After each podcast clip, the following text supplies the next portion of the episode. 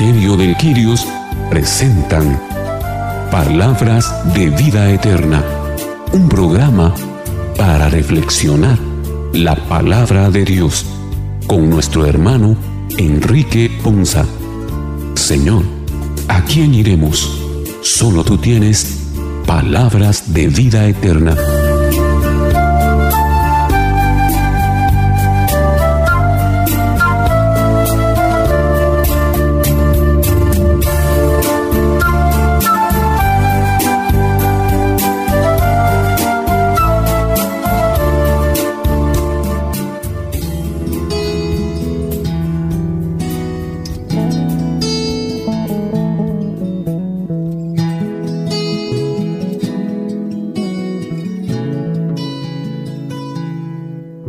Que el Señor les bendiga hermanos, qué bendición para nosotros y qué privilegio el que el Señor nos regala cuando nos permite llegar hasta ustedes una vez más a través de este su programa Palabras de Vida Eterna.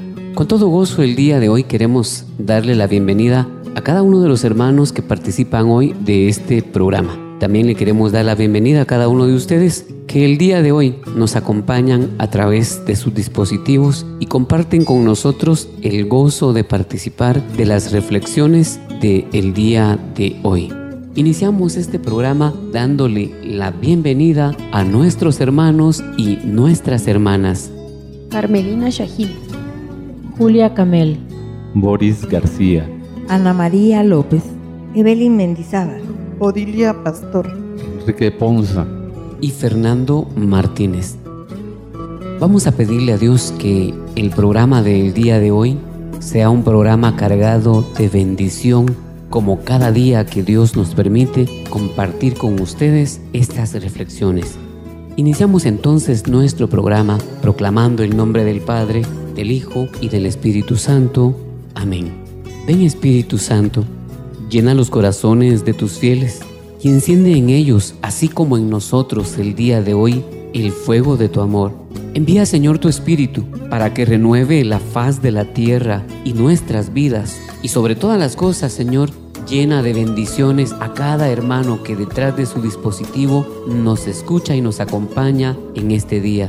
Bendice este bendito ministerio del Quirios que ha sido de bendición y seguirá siendo de bendición para muchas personas. Oh Dios que llenaste los corazones de tus fieles con la luz de tu Espíritu Santo, concédenos que guiados por este mismo Espíritu vivamos con rectitud y gocemos siempre de tu consuelo. Te lo pedimos por Jesucristo nuestro Señor. Amén. La primera lectura de hoy está tomada del segundo libro de Samuel en el capítulo 5, versículos del 1 al 3. David, bajo cuyo liderato se unieron todas las tribus israelitas, es la figura del Mesías prometido. La descendencia del rey es Cristo, quien es uno con su iglesia. Escuchemos con atención la primera lectura. Lectura del segundo libro de Samuel. En aquellos días, todas las tribus de Israel fueron a Hebrón a ver a David, de la tribu de Judá, y le dijeron, somos de tu misma sangre. Ya desde antes, aunque Saúl reinaba sobre nosotros, tú eras el que conducía a Israel, pues ya el Señor te había dicho, tú serás el pastor de Israel, mi pueblo, tú serás su guía. Así pues, los ancianos de Israel fueron a Hebrón a ver a David, rey de Judá. David hizo con ellos un pacto en presencia del Señor, y ellos lo ungieron como rey de todas las tribus de Israel. Palabra de Dios. Te alabamos, Señor. Vemos en esta lectura cómo el rey David va a ser un hombre que ante los ojos de Dios era un hombre de corazón bueno y de ahí empieza la profecía que descendencia del rey David sería el Mesías, que posteriormente se da cumplimiento con Jesucristo. Entonces vemos la importancia que cobra el rey David para el cumplimiento de esta profecía, pero vemos también que el rey David no era una persona perfecta, cometió varios pecados, y pero realmente él tenía un corazón tan noble que pudo ver esos pecados y regresar al seno del Señor. Vemos cómo nosotros cuando cometemos algún pecado nos lleva la soberbia y no podemos retomar el camino del Señor. Nos separamos de Él y nos llena más la culpabilidad que realmente ver la grandeza que el Señor puede hacer en nuestros corazones. Entonces vemos realmente la grandeza de David como rey y que en sí el Señor lo escogió porque vio realmente ese corazón noble y ese corazón tan grande que había en él, que le dio suma importancia para que a través de sus generaciones nos pudiera ser dado nuestro Rey, nuestro Jesucristo, nuestro Salvador y Redentor. Dice la palabra y sobresalta que todas las tribus de Israel fueron a Hebrón a ver a David. Y le dijeron, somos de tu misma sangre. La sangre tenía un gran peso en la antigüedad, los pactos se sellaban muchas veces con sangre, incluso hay alianzas entre el pueblo de David y Dios que son selladas con sangre, como el rito de la circuncisión. Y dice que ellos reconocieron el liderazgo de David ante el reinado de Saúl. Saúl fue el primer rey de Israel, el cual fue dispuesto por Dios a pedido del mismo pueblo, que viendo que todos los pueblos tenían un rey, ellos le pidieron un rey a Dios.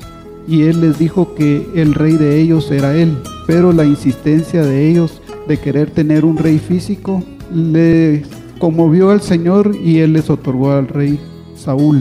Dice la palabra que Saúl sobresalía del hombro hacia arriba a todos los habitantes de Israel. Tenía atributos físicos sobresalientes, pero no su corazón. Su corazón se volvió hacia el otro lado opuesto al Señor y el Señor lo castigó retirándolo del puesto del rey, el cual le otorgó a David, quien fue ungido por el profeta Samuel. Lo importante también es ver que los pueblos fueron voluntariamente. Así es como Dios espera que nosotros lo reconozcamos como nuestro Rey y soberano, voluntariamente. En esta lectura nos habla sobre las jerarquías. David fue reconocido por su valor, por su valentía, por la sabiduría de cómo conducía las peleas y las guerras. El pueblo lo reconoció como uno de ellos porque siempre los salvaba o siempre regresaba con ellos. Reconociéndolos, le pidieron que fuera él su rey. También los ancianos lo reconocieron a él. Llegaron los ancianos y le pidieron a David que lo iban a ungir rey, como rey. Pero David aceptó solo haciendo el pacto, estando presente Dios. David sabía que su superior era el Señor, el Rey de Reyes, y sólo así fue ungido como el rey de Israel. Luego convirtió a Jerusalén eh, como una ciudad, la ciudad más importante en la tierra, y la hizo crecer tanto que fue el centro de la ciudad. A mí me pone a pensar que si David sabría qué es lo que estaba haciendo al rescatar Jerusalén y volverla parte de Israel, pero el Señor sí sabía, él sí sabía bien bien que iba a ser, porque en Jerusalén fue el comienzo de la obra redentora del Señor. En Jerusalén Cristo fue crucificado y ahí resucitó. También en Jerusalén fue donde el Espíritu Santo se derramó sobre los seguidores de Jesús. Y el respeto a la jerarquía la miro yo aquí, porque primero las tribus hablaron con los ancianos, los ancianos aceptaron hacer rey a David y David aceptó, pero teniendo como superior a Dios. Y Jerusalén comenzó su obra redentora haciéndose la ciudad santa. Yo me pongo a pensar en todo esto y, me pregunto, y me gustaría que te hicieras tú esa pregunta, ¿en qué jerarquía? ¿Dónde está Dios en mi vida? ¿Está encima de todo o lo tengo entre las cosas que más me, importan? Creo yo que Dios debe estar por encima de cada uno de nosotros, por encima de mi vida. Él es el que reina en mi vida. En esta lectura, David es ungido como rey y es, nos hacen una similitud de que Jesús tenía que venir de la descendencia de David y nos hace una similitud como Dios Padre nos envía un pastor, como Dios exalta, como el pastor alimenta el rebaño, pero también nos hace ver de los pactos que tenemos que hacer cada uno de nosotros con ese pastor, con ese Señor. Y nos lleva, por ejemplo, nos hace ver las cualidades del pastor. Dice que, en primer lugar, el pastor que Él nos va a poner tiene que cumplir la voluntad del Padre, para que los guíe con sabiduría y con entendimiento. Dos principios. Tiene que hacer la voluntad del Padre para que nos guíe con sabiduría con entendimiento. Luego dice que nos va a poner un pastor que no nos haga, nos haga sentir que no nos falta nada. Al contrario, nos da esa esperanza, nos da esa bendición, nos da ese apoyo, que nos apacentará y será nuestro único pastor. Tenemos que entender que Jesús será nuestro único pastor. Y luego, como dice en, en Hechos 20:28, tengan cuidado de sí mismos de todo el rebaño sobre el cual el Espíritu Santo los ha puesto como obispos para pastorear las iglesias de Dios que se adquieren con su propia sangre. Por eso el Señor dice, cuiden como pastores el rebaño de Dios que está a su cargo, no por obligación, no por ambición de dinero, sino con el afán de servir como Dios quiere. Esas son las cualidades de un buen pastor, esas son las cualidades del pastor que el Señor nos está poniendo en nuestra vida. Luego nos lleva a entender el proceso del alimento y nos lleva a descubrir básicamente dos cosas importantes. Dice, yo lo libraré porque Él se acoge a mí y lo protegeré porque reconoce mi nombre. Esa ayuda grandísima del Señor, ese apoyo del Señor, dice, yo los libraré porque ustedes se acogen a mí. Ustedes creen en mí y tienen esa confianza en mí. Y yo los protegeré porque reconocen mi nombre. O sea, entendemos que el nombre de Jesús significa Dios me salva y que es el nombre que está sobre todo nombre. Por eso dice que los sabios y los que siguen al Señor resplandecerán como brillo en la bóveda celeste. Y los que instruyen multitudes en el camino de la justicia brillarán como las estrellas por toda la eternidad. Eso quiere decir que cuando nosotros empezamos a creer en el Señor, a vivir este camino del Señor, nosotros vamos a brillar, vamos a conducir y además vamos a ser testigos de la obra de Dios en la tierra. Y por eso en Apocalipsis 3:21 dice, a todos estos siervos que salgan vencedores, les daré el derecho de sentarse conmigo en mi trono, como también yo vencí, me senté con mi Padre en su trono. Miren qué gran promesa la que nos da el Señor en esa bendición. Y por eso nos exige y nos pide que tengamos cuidado con los pactos que vamos a hacer en la vida. ¿Por qué razón? Porque dentro de los pactos que vamos a hacer en la vida, tenemos que estar atentos a lo que decimos, a lo que vivimos y a lo que sentimos.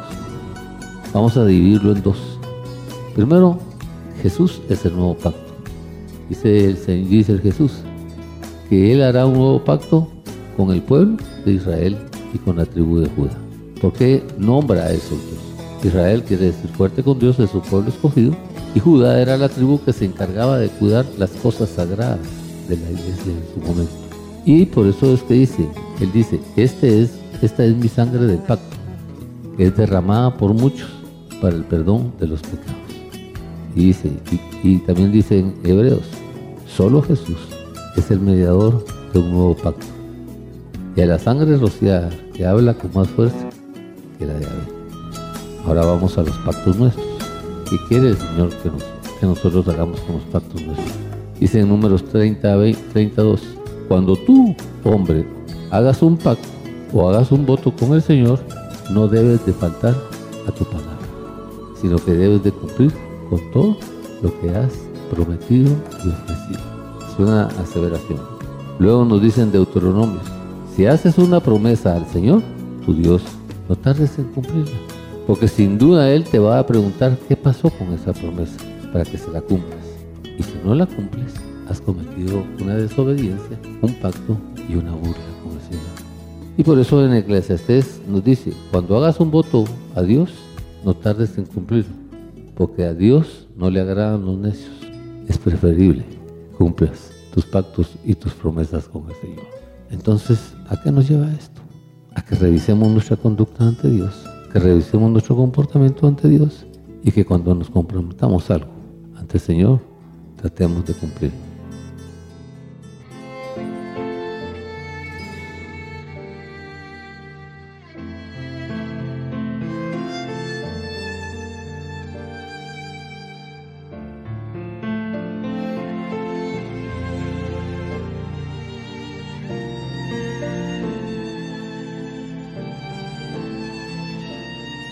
Este pasaje de la carta de Pablo a los colosenses, en su capítulo 1, versículos del 12 al 20, es probablemente un himno bautismal.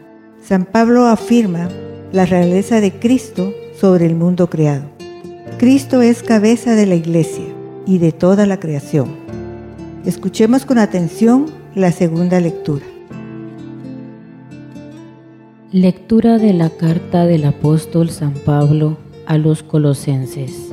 Hermanos, demos gracias a Dios Padre, el cual nos ha hecho capaces de participar en la herencia de su pueblo santo, en el reino de la luz.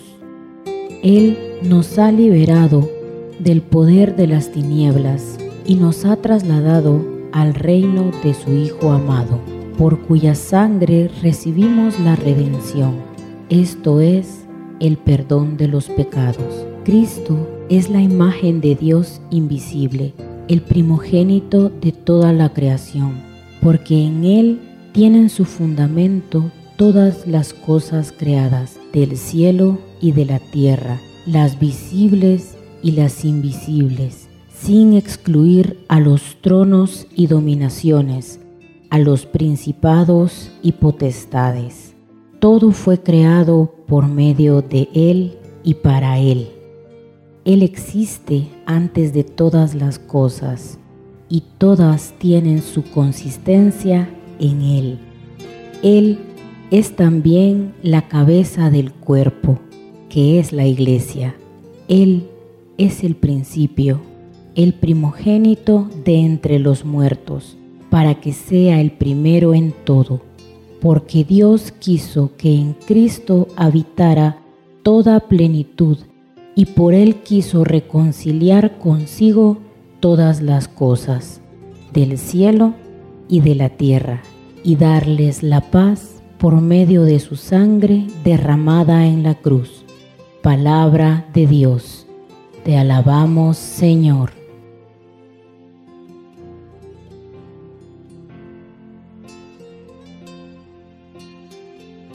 Es impresionante cómo Pablo nos ilustra respecto del reino al cual hemos sido heredados gracias al Señor Jesús. Y habla de un reino de la luz. Y dice la palabra que Jesús mismo dice y proclama que Él es la luz del mundo. Y dice que nos ha trasladado al reino de su Hijo amado. El reino Dios mismo se lo está otorgando a Jesús. Y Jesús es el principio y el fin, el alfa y la omega, dice la palabra. Y que por su sangre recibimos la redención.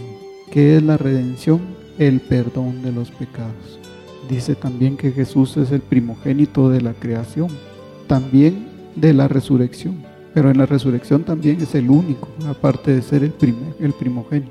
Y que Jesús y Dios quisieron reconciliar consigo todas las cosas del cielo y de la tierra y darles la paz, dice, pero esa paz tiene un precio, un precio muy alto. Dice que es por medio de su sangre. Y el precio de la sangre lo pagó Jesús derramando su sangre en la cruz.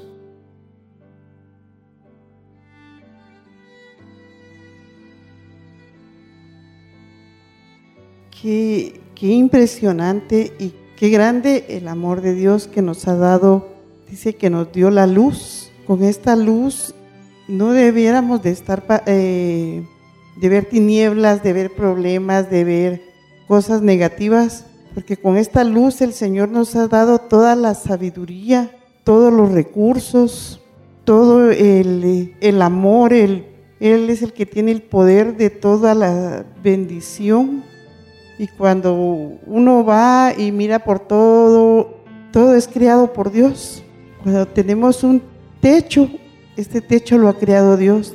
Tenemos un alimento, Dios nos los da. Hay un árbol, es Dios el que nos lo ha dado. Todo lo que existe en la tierra dice, es creación de Dios y nos lo ha dado a nosotros, sus hijos. Y realmente muchas veces no lo vemos. Qué indescriptible todas las maravillas que tenemos. Es tan grande su amor, su poder, que Él todo nos lo da, nos da la luz, nos da, pero en esa luz eh, está todo el, el bien, toda la obediencia, todo el camino a seguir para llegar un día al encuentro con Él.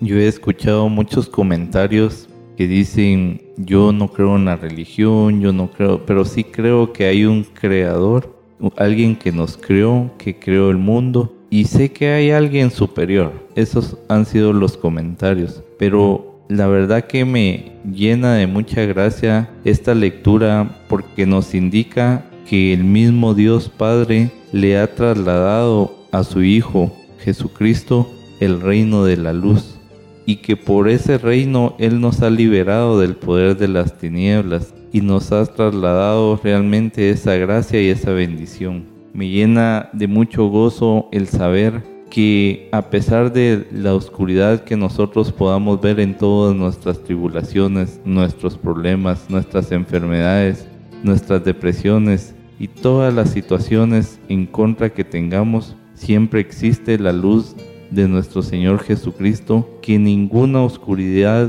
de ninguna tiniebla puede opacar. Entonces eso realmente nos debería de llenar de gozo y de gracia el saber que a pesar de toda la oscuridad de las tinieblas siempre encontraremos la luz de nuestro Señor Jesucristo, porque dice la palabra también que todo fue creado por medio de Él y para Él. Entonces Dios Padre le da toda esa gloria a Jesucristo, a su Hijo amado, para que realmente a través de Él encontremos la paz, encontremos el perdón de nuestros pecados, nos regocijemos en Él y de verdad encontremos esa felicidad día a día, que no nos invadan las preocupaciones del diario vivir, sino que vivamos con gozo sabiendo que nuestro Señor Jesucristo pagó ya ese precio tan, tan fuerte que fue entregar completita su sangre por nosotros. Y nosotros realmente no le damos valor a ese sacrificio de amor que Él hizo por nosotros, porque realmente el amor de Él es tan grande, de verdad, que no, no le preocupó no entregarse por completo para nosotros, y realmente debemos de, encontrar de verdad ese gozo y esa felicidad en cada día y con la esperanza realmente de que un día llegaremos a sus brazos y viviremos en la plenitud de su amor. Cuando inicia la lectura, escuchamos Demos gracias a Dios Padre, el cual nos ha hecho capaces de participar en la herencia de su pueblo santo. Dios tiene la invitación abierta para nosotros. Él nos pide que lo incluyamos en nuestras vidas porque Él nos ama. Y nosotros, ¿qué hacemos cuando tenemos esa, esa invitación? ¿La tomamos o la dejamos en pausa sabiendo que todo lo bueno está allí en las manos del Señor? Dice Jesús, yo soy el camino y la verdad y la vida. Nadie viene al Padre sino por mí. Me hace pensar en la lectura cuando Cristo es cabeza de la iglesia y cuerpo. Él es todo. Todas las cosas están en Él. Todo lo que necesitamos está con Él y no se nos está negando. Se nos está dando, se nos está participando. Lo que tenemos que hacer es tomar la decisión vencer los miedos a los compromisos y aceptarlo en nuestras vidas.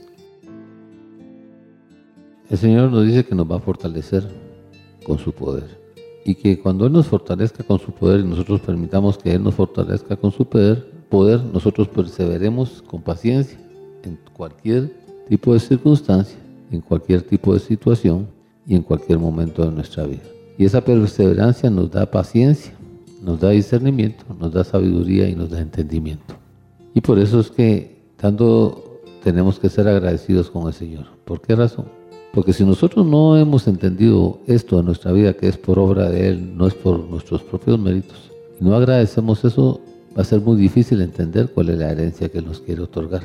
Y entonces, cuando no entendemos cuál es la herencia que nos quiere entender, nos quiere dar, por eso Él nos dice que muchas veces la oscuridad que tenemos espiritual nos confunde, nos equivoca y nos hace tomar decisiones no adecuadas en nuestra vida. Y por eso en el versículo 13 hace un análisis, dice, tenemos que entender que Él nos dominó de la oscuridad, nos libró de ese dominio, nos libró de esa esclavitud, nos libró de esa presencia del enemigo en nuestra vida. Y que fue a través de su amado Hijo. Nos hace recordar que fue a través de Jesús. No hay otro. ¿Por qué? Porque solo en Jesús hay, salvación, hay liberación y hay redención. Y que, tenemos una redención de qué? Del pecado que tenemos. Y por eso Él nos invita a ver dos cosas importantes en esto. Primero, eh, tenemos que entender la parte de la oscuridad de nuestra vida. Para eso Él nos dice, mira, si tu visión en la vida está nubla, todo tu ser estará en oscuridad. Y si la luz que hay en ti es oscuridad, qué densa será tu oscuridad. Y eso es precisamente ¿por qué? Porque nosotros en el caminar de la vida no hemos aprovechado esa luz llamada Jesús en nuestra vida. Por eso el Señor nos hace un recuerdo y nos dice, esta luz llamada Jesús resplandece en las tinieblas y las tinieblas no han podido extinguir. La pregunta es, ¿por qué yo la he extinguido? ¿Y por qué yo la he rechazado? Y entonces nos hace ver que esta luz es causa de la condenación, que la luz vino al mundo, pero la humanidad prefirió las tinieblas a la luz. ¿Por qué? Porque los hechos perversos que tenemos, los deseos perversos que tenemos, nos hacen tomar decisiones equivocadas. Y nos dice, ¿Quieres ver eso? Observa tu caminar, revisa tu camino. Y él dice, en pleno día andas como a tientas, como ciego en la oscuridad. Y eso te hará que fracases todo el tiempo, día tras día. Tropezarás, caerás y se oprimirán y estarás en un regocijo no adecuado. Estarás en una tormenta, estarás en una desolación, estarás en una desesperación. ¿Por qué? Porque no tienes una nueva visión de tu vida. Por eso en Proverbios dice, el camino de los malvados es como la densa oscuridad, ni siquiera sabe en qué tropieza. Y por eso el camino es resbaladizo, y por eso el camino es de tinieblas, y por eso la fe nos lleva a tener cosas inseguras, inmaduras del Señor. Entonces Él nos lleva a entender que tenemos que valorar, limpiarnos y purificarnos con la sangre de Cristo Jesús. ¿Por qué tenemos que hacer eso? Porque a través de la sangre de Jesús, ese es el pacto ese es que y fue derramado para nuestro perdón y ese es el, el, precio que Jesús pagó por nosotros. Por eso es que dice el Señor en Primera de Pedro, como bien saben ustedes, fueron rescatados de la vida absurda que heredaron de sus antepasados y el precio de su rescate no se pagó con cosas perecederas como el oro y la plata, sino con la preciosa sangre de Cristo, como un cordero sin mancha y sin defecto. Por eso en el libro de Apocalipsis dice, eh, eso usted lo sabe, mi Señor, respondí. Él me dijo, aquellos son los que están saliendo de la gran tribulación y han lavado y blanqueado sus túnicas con la sangre del Cordero. ¿Por qué nos hace esta reflexión y a qué nos lleva esta reflexión? Porque seguidamente del versículo 15 en adelante tenemos que ver la supremacía de Cristo. Y dice que es la imagen de Dios invisible, el primogénito de toda creación. ¿A qué nos lleva esto? Que a través de Jesús nosotros vamos a ver a Dios Padre, a Dios Hijo y al Espíritu Santo. A ese Dios que no vemos en este momento, a través de Jesús lo vamos a ver. Y a través de Jesús vamos a entender el proceso de redención en la vida. Nos establece que Él, que Él, Cristo, como Dios, ha sido el creador de las cosas. Que Él es eterno y que la preeminencia de Cristo es por siempre. Por eso dice ahí, Él es anterior a todas las cosas, que por medio de Él formado todo es, formado todo es coherente. Y entonces nos lleva a entender dos cosas, que Él es la cabeza de la iglesia y que solo a través de Él tenemos la resurrección. ¿Por qué? Porque Él es el primogénito en este proceso de la resurrección. Y nos lleva a descubrir varias cosas en esto. Primero, tenemos que entender la plenitud de Jesús como Cristo, como Mesías, como mi Mesías, como mi Señor, mi Dios y mi Salvador.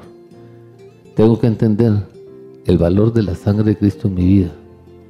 Tengo que entender el plan de salvación a través de la cruz en mi vida. Y que a través de esas dos cosas voy a encontrar la reconciliación, voy a encontrar el perdón, pero sobre todo a encontrar la redención. Por eso es importante los dos procesos que aquí nos descubre el Señor. Por un lado, la obra que quiere hacer, donde es donde tropezamos por la oscuridad, pero por otro lado nos resalta quién es Jesús para que nosotros confiemos que de verdad es Hijo de Dios de verdad es el Señor y de verdad nos va a recompensar. ¿Por qué? Para que tengamos el cumplimiento de lo que dice Hebreos 11.6. Sin fe es imposible agradar a Dios. Pero para agradarlo primero tenemos que entender quién es, conocerlo y estar seguro que nos va a recompensar.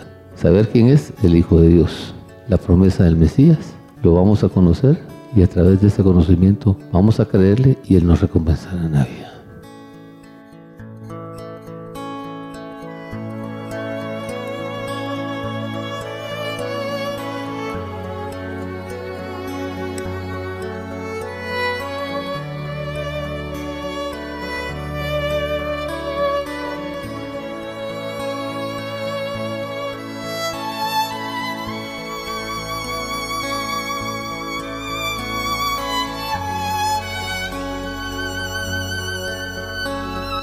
El Evangelio de hoy, tomado del capítulo 23, versículos del 35 al 43 de San Lucas, nos conduce al Gólgota, donde Jesús es coronado rey, pero en el trono de una cruz.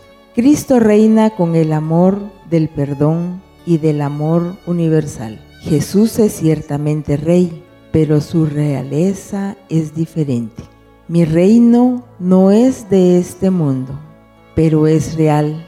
Yo te aseguro, hoy estarás conmigo en el paraíso. Escuchemos con atención la lectura del Santo Evangelio. Lectura del Santo Evangelio según San Lucas. Gloria a ti, Señor. Cuando Jesús estaba ya crucificado, las autoridades le hacían muecas diciendo, a otros ha salvado, que se salve a sí mismo, si él es el Mesías de Dios, el elegido. También los soldados se burlaban de Jesús y acercándose a él le ofrecían vinagre y le decían, Si tú eres el rey de los judíos, sálvate a ti mismo. Había, en efecto, sobre la cruz un letrero en griego, latín y hebreo que decía, Este es el rey de los judíos. Uno de los malhechores crucificados insultaba a Jesús diciéndole, Si tú eres el Mesías, sálvate a ti mismo y a nosotros. Pero el otro le reclamaba, indignado, ¿ni siquiera temes tú a Dios estando en el mismo suplicio? Nosotros justamente recibimos el pago de lo que hicimos, pero éste ningún mal ha hecho. Y le decía a Jesús, Señor, cuando llegues a tu reino, acuérdate de mí. Jesús le respondió, yo te aseguro que hoy estarás conmigo en el paraíso. Palabra del Señor. Gloria a ti, Señor Jesús.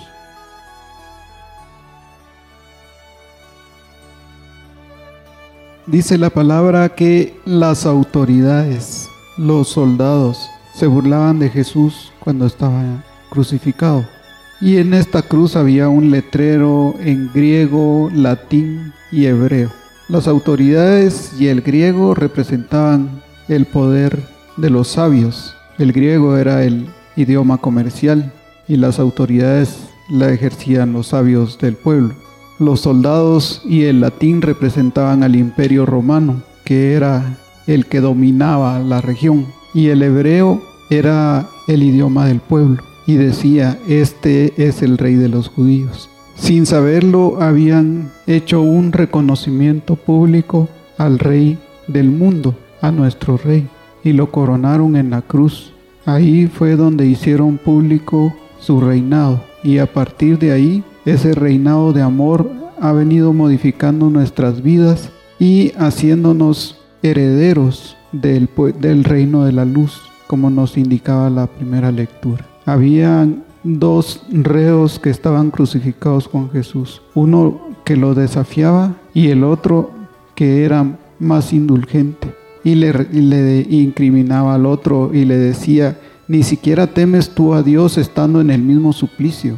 Y reconoció que ellos justamente estaban pagando lo que habían hecho ese reconocimiento que nosotros debemos hacer de nuestros pecados cuando vamos al confesionario, ese reconocimiento que nos acerca a Jesús, ese reconocimiento humilde que hacemos de cuando somos pecadores y que Jesús no rechaza, más bien nos invita a que a través de Él nos acerquemos a su reino de luz. Y Jesús le dijo, yo te aseguro que hoy estarás conmigo en el paraíso. Cuando vamos al sacramento de la reconciliación, los pecados no quedan pendientes para el futuro, son perdonados a través del sacerdote en ese mismo momento, en el nombre de Dios. En el nombre de Jesús son perdonados nuestros pecados y quedan perdonados en ese mismo momento. No hay que esperar un trámite ni hacer cola en ese momento. Así de efectiva es la palabra del Señor. Y así es como nos espera el paraíso. Es decisión de nosotros reconocerlo como nuestro Rey, nuestro Señor,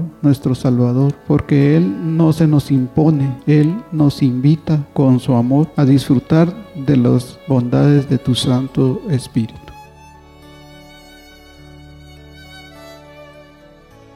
Me llama la atención que muchas personas cargamos prendido un crucifijo, pero realmente, ¿qué representa esa cruz en nosotros?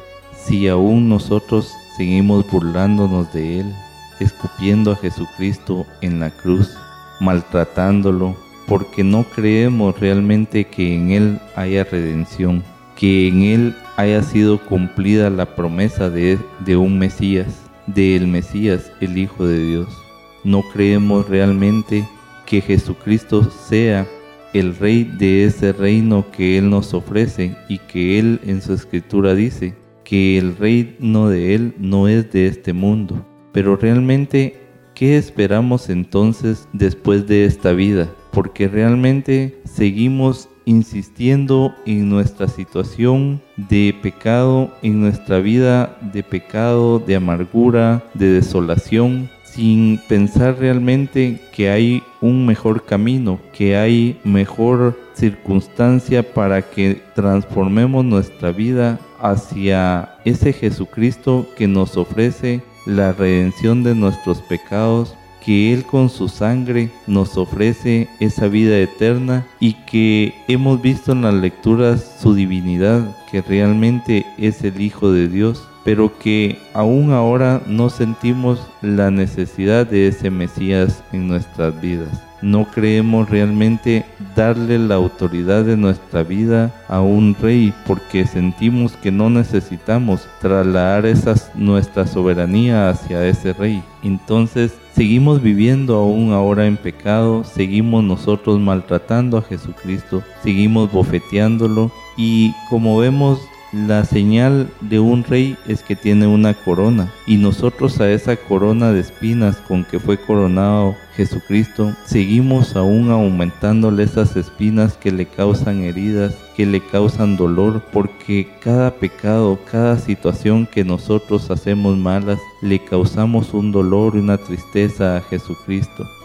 Nosotros entonces debemos entender que el cargar un crucifijo, que cargar a Cristo junto a nosotros es una responsabilidad que debemos de esforzarnos y luchar realmente para que Él sea el Rey de nuestras vidas, Él sea el que nos represente ante los demás y que se vea reflejado realmente en nuestra actitud, en nuestro corazón, en nuestros pensamientos y que luchemos en contra del pecado, que luchemos y que le digamos realmente al pecado, yo ya tengo un rey y mi rey es Jesucristo. A Él le trasladé toda la autoridad de mis decisiones, la autoridad de mi vida y Él es el que me está guiando en ese camino de amor porque el camino de Jesucristo no se detiene y su verdad tampoco se apaga y la vida en Él no muere, porque Él nos ofrece esa vida eterna y realmente eso es lo que debemos de desear con mucho entusiasmo, con mucho gozo, con mucha felicidad, entregándole cada momento de nuestra vida a Él para que Él vaya transformándonos y purificándonos para que logremos llegar a su encuentro con todo ese gozo y con todo ese ánimo hacia esa felicidad que Él realmente es y que en Él está proyectada toda esa luz de amor que solo en Él podemos encontrar. El tiempo que vivimos hoy vemos que hay mucha muerte, se sacrifican niños, jóvenes, sacerdotes, destruyen templos, eh, destruyen bienes de las demás personas sin importar que, que causen dolor, miseria. Esto es seguirse burlando de Dios, seguirse burlando del Cristo que estaba muriendo en, en, ese instante para cambiar esa actitud y mostrarnos su amor y su redención. Una manera de ser más solidarios con los pobres y miserables y ser más empáticos ante el dolor del ser humano. Todos somos hermanos, hijos de Dios, pero sin embargo nos complacemos en la violencia y en la maldad. Jesús muriendo en la cruz estaba rodeado de dos, de dos personas, dos ladrones, dos malhechores. Uno decía, si tú eres el Hijo, eres el Mesías, sálvate a ti mismo y sálvanos a nosotros. El otro decía, Señor, cuando llegues a tu reino, acuérdate de mí. Hay una gran diferencia entre lo que hacían los dos.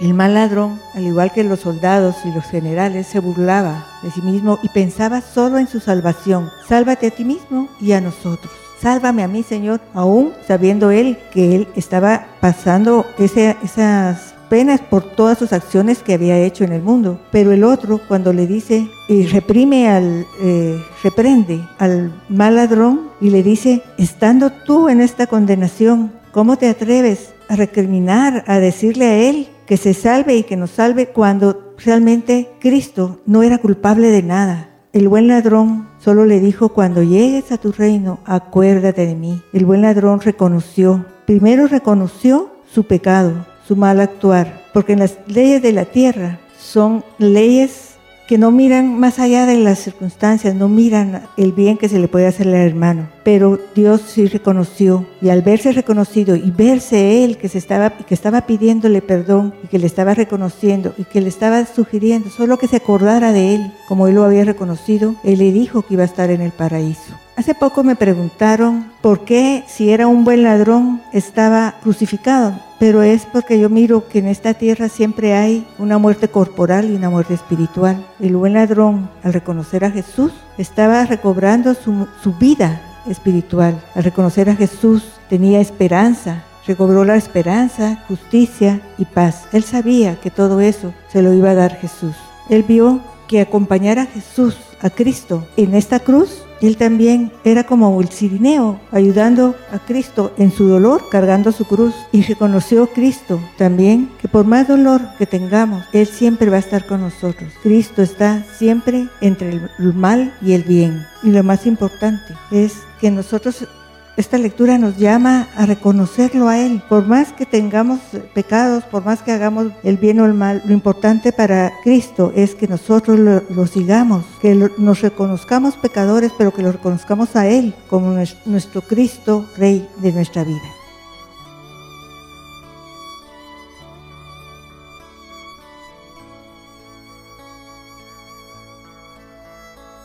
¿Qué fiesta estamos celebrando? La fiesta que estamos celebrando es Cristo Rey. ¿Y, qué significa esta fiesta en particular? Esta fiesta en particular significa decirle a Jesús del pacto que hicimos en Adviento del año pasado y las promesas que te hice y de lo que quise cambiar, hoy te declaro el Rey porque salí en victoria. Y eso no lo hemos hecho. Por eso las lecturas nos han traído y nos han enseñado cómo fallamos en pactos, cómo no lo hemos reconocido y cómo desvalorizamos el precio que fuimos comprados. Y entonces vivimos una fiesta de Cristo Rey en el universo del mundo, pero sin un sentido verdadero en mi vida. ¿Y por qué? Porque al igual que como dice el versículo 35, le vamos a quitar donde dice la gente, le voy a poner yo, y por mi parte estaba ahí, permitiendo que los demás se burlen, y burlándome de él también ahí en la cruz. Y cuando yo entiendo que yo estoy ahí, no lo hago a los demás, yo y que estoy ahí burlando durante el año, faltándole a los pactos, diciéndole que se salve, no importándome el sufrimiento que tenga. Es porque de verdad hasta el momento no he entendido la divinidad de Dios y he desafiado esa divinidad de Dios en mi vida. Y he desafiado ese poder de Dios en mi vida. Y entonces he cometido contra Jesús un escarnio. ¿Y qué significa la palabra escarnio? Dice que es una burla cruel, hecha con toda la intención, cuya finalidad es humillar, despreciar y desvalorizar a la otra persona a través de la burla propia y de otros. Eso sí duele, eso sí me afecta. Porque cuántas veces le he dicho yo, bueno, si eres Cristo, ¿por qué no te has bajado? ¿O por qué no te has salvado? Y seguimos subiéndole a Cristo. Trago de vinagre todos los días a la cruz, como un objeto de burla. Ese sacrificio que tú estás haciendo, este es el pago que te doy. Otro trago amargo de vinagre en la vida. Y por comodidad, por compadrazgo, por cualquier circunstancia, no he tenido el valor y los pantalones bien puestos de enfrentar el pecado, la desobediencia, la búsqueda de placeres, el desorden de mi vida para darle valor a Jesús en mi vida. Por eso es importante esta parte. Porque cuando ya lo tomamos a título personal y veo que yo también he estado ahí y que yo he permitido y yo mismo me he burlado y he hecho escarnio en la vida de Jesús, eso me pesa. Algunos hablan de dos ladrones, pero la verdad es que ellos no eran ladrones, ellos eran criminales. Por eso la palabra de Dios dice, uno de los criminales.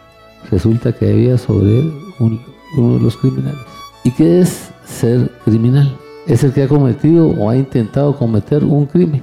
Y cuando entendemos la definición de crimen, dice que es un delito de asesinato. O bien es una acción muy mala que es censurable en la vida. Que es censurable en la vida. Y por eso es importante esta parte. Porque todos hemos sido criminales en actuar en nuestra vida y con Jesús. Por eso es que ese rótulo que Él tenía ahí, para nosotros no es importante. Porque lo llevamos a una cosa lejos, Jesús, el rey de los judíos. Pero si a ese rótulo le ponemos nombre, Él quiere decir Jesús, el rey de Quique, Jesús, el rey de Juan, Jesús, el rey de Iván, Jesús, el rey tuyo. Y entonces no hemos entendido que para poderlo hacer rey de nuestras vidas, Él tiene que rescatar su nombre en mi vida. Y cuando yo no he entendido esa parte, y no valoro esa parte, y no me importa el sacrificio de la cruz, y no me importa seguirle dando tragos amargos, entonces no voy a permitir que Él rescate su nombre en mi vida. Aquí hay una cosa importantísima. Cuando Jesús estaba en la cruz y le subieron el trago amargo, vio a los que estaban abajo y les dijo, todo está consumado. Y dobló su cabeza. Estaba ahí por amor. Estaba ahí porque quiere que yo me salve. Pesar del escarnio, de la burla y del crimen que he cometido. Él estaba ahí para salvarme. Y solo le faltaba hacer la resurrección para volverse el Mesías de mi vida, para volverse el Señor de mi vida. Por eso es impresionante la oración del criminal. Ese criminal tuvo el valor de decirle al otro criminal, respétalo por lo menos, dale su valor por lo menos. Porque los que tú y yo tenemos una razón para estar acá, pero la única razón de estar ahí en la cruz es porque me ama y me quiere dar una esperanza y me quiere dar un perdón y me quiere dar una redención. Siquiera tomáramos un día esa actitud de ese criminal. Reconoció ese criminal ahí en la cruz que el que nunca había pecado se hizo pecado para rescatarlo. ¿Cuántas veces he pensado yo como criminal y he valorado ese sacrificio, esa sustitución mía en la cruz, donde Jesús me levanta en victoria, donde Él haciéndose pecado y redimiendo y cobagando mis culpas, y yo siguiendo burlándome en la vida, desvalorizando los pactos que hago con Él, echando en tierra todas las oportunidades y sobre todo no valorando el plan de salvación. Y se me olvida cuando Jesús en Getsemaní sudó sangre, porque estaba viendo lo que sufría para rescatarme a mí.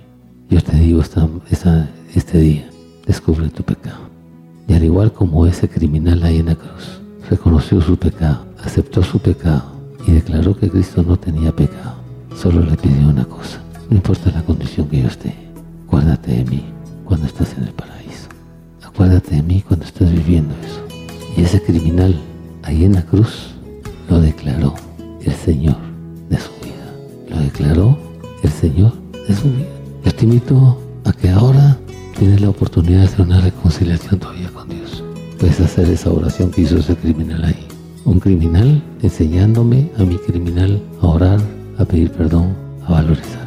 Y quizás tú puedas escuchar aún cuando Jesús te diga, tu criminal por este sacrificio, estarás conmigo en el paraíso. Que Dios los bendiga.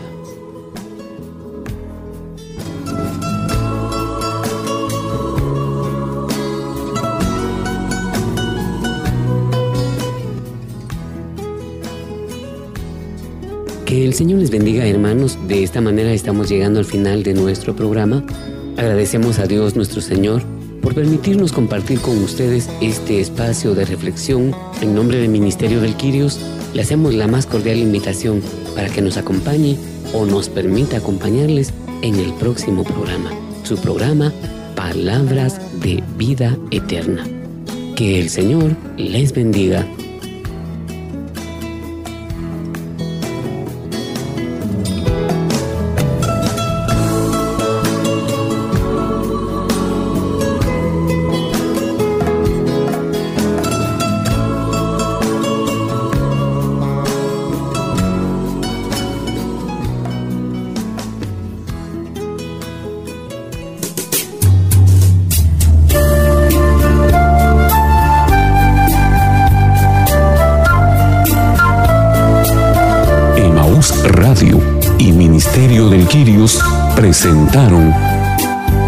Palabras de Vida Eterna, un programa para reflexionar la palabra de Dios. Señor, ¿a quién iremos? Solo tú tienes palabras de vida eterna. Reporte este programa a Emaús Radio o búsquenos en Facebook como Ministerio del Quirios o visítenos en Avenida Reforma 1554, zona 9, edificio Reforma Obelisco, locales 8 y 9, segundo nivel, Ministerio del Quirios.